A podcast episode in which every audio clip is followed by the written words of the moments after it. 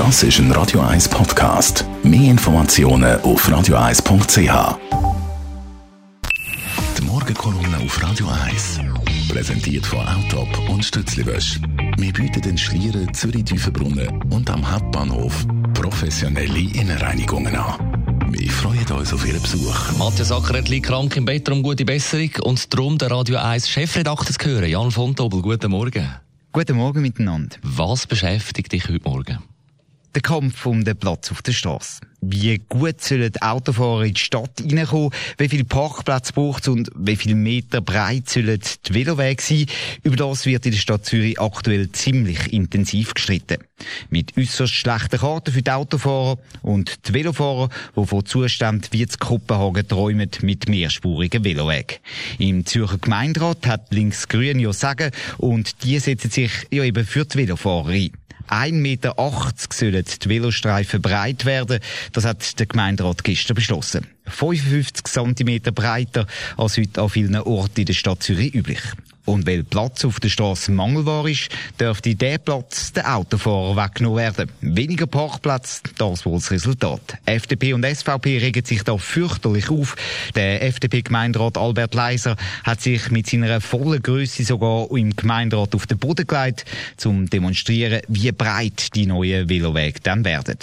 Es ist um Zentimeter gestritten worden und darum, ob der Milchtransporter auf schmaleren Straßen noch durchkommt. Kurz, viel Klamauk und Emotionen. Das Problem, das ist aber klar. Der Platz in der Stadt, der ist beschränkt mit E-Bikes, Trottinetten und ganz einfach immer mehr Leute, wird halt eng für Velos, Autos und auch Fußgänger. Und der Kampf um den Platz, der ist lanciert. Mit dem E-Bike will man können an den langsameren Velos vorbeidonnern. Die Velofahrer nutzen immer mehr als Trottware als Veloweg. Die Fußgänger werden die Angst und Schrecken versetzt. Und mit dem Auto kann man so oder so häufig nur noch gut Schritttempo fahren, weil die Straße, die ist einfach verstopft. Sind jetzt solche Diskussionen um die pauschale Breite der Velostreifen die Lösung für das Problem? Ich glaube kaum. Es braucht lokal unterschiedliche Lösungen.